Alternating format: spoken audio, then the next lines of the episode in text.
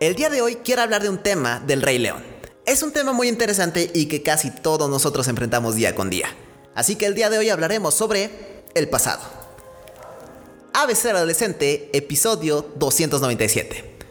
Simba tuvo miedo de su pasado por sentir culpa por la muerte de su padre Mufasa. Obviamente no creo que sea algo muy normal que tu tío mate a tu papá y te dé la culpa a ti, sino que en nuestro caso puede ser algo más leve, pero que de igual forma nos sentimos mal o apenados. En mi caso fue una vez cuando cometí un error y no logré que mi equipo ganara un partido. Sentí una culpa tan grande que después de dos años todavía sentía pena de haber hecho ese error. Pero obviamente eso era algo muy tonto. ¿Cómo es posible que eso me afectara tanto después de tanto tiempo? Es común que nosotros como seres humanos vivamos en alguno de estos dos mundos. Algunos vivimos en el pasado, mientras que otros vivimos en el futuro. Tenemos miedo de lo que va a pasar o de lo que ya sucedió, cosa que no tiene mucho caso.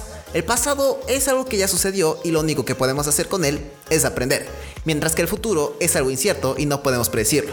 Lo que debemos vivir es el presente y disfrutar cada uno de los momentos que experimentamos.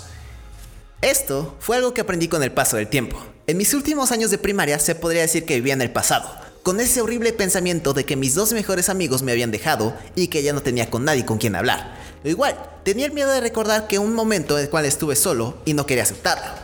Pero la verdad es que tuve que enfrentar ese miedo de la soledad, porque llegó el punto en el cual comprendí por qué es que lo viví, cómo es que lo viví y cómo prevenir esa forma de vivirlo.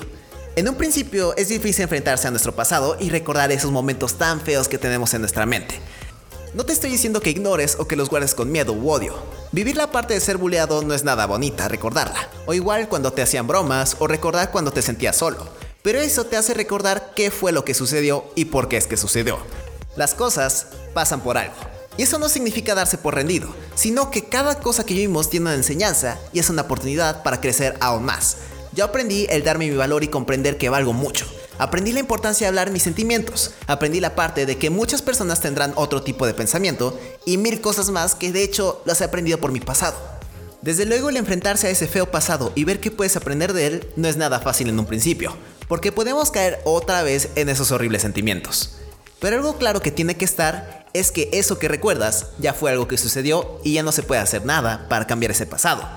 Lo que queda a partir de ahora es descubrir eso para que no vuelva a suceder. O si es que vuelve a suceder, crear alguna estrategia para enfrentar a ese problema.